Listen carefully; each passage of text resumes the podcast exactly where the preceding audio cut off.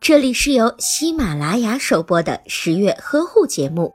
十月呵护帮助孕妈妈们摆脱孕期中的各种烦恼。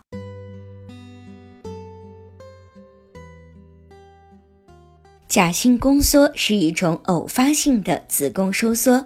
事实上，假性宫缩在孕妈妈怀孕六周左右就已经开始了，只是那时候准妈妈还感觉不到。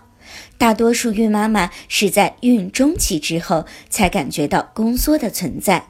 这种宫缩有时候会变得比较强烈，所以很多人可能会误以为已经进入了临产期。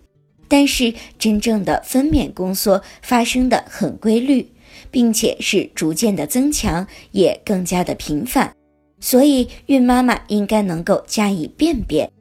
假性宫缩一般表现为偶发的、不规则的、无痛的子宫收缩。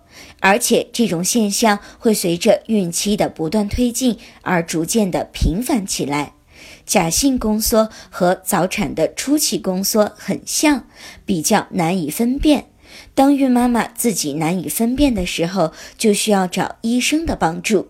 当孕妈妈怀孕还不满三十七周，却发现在一小时之内出现四次或者是四次以上的宫缩，或者是出现其他早产的迹象，都应该马上到医院进行检查和治疗。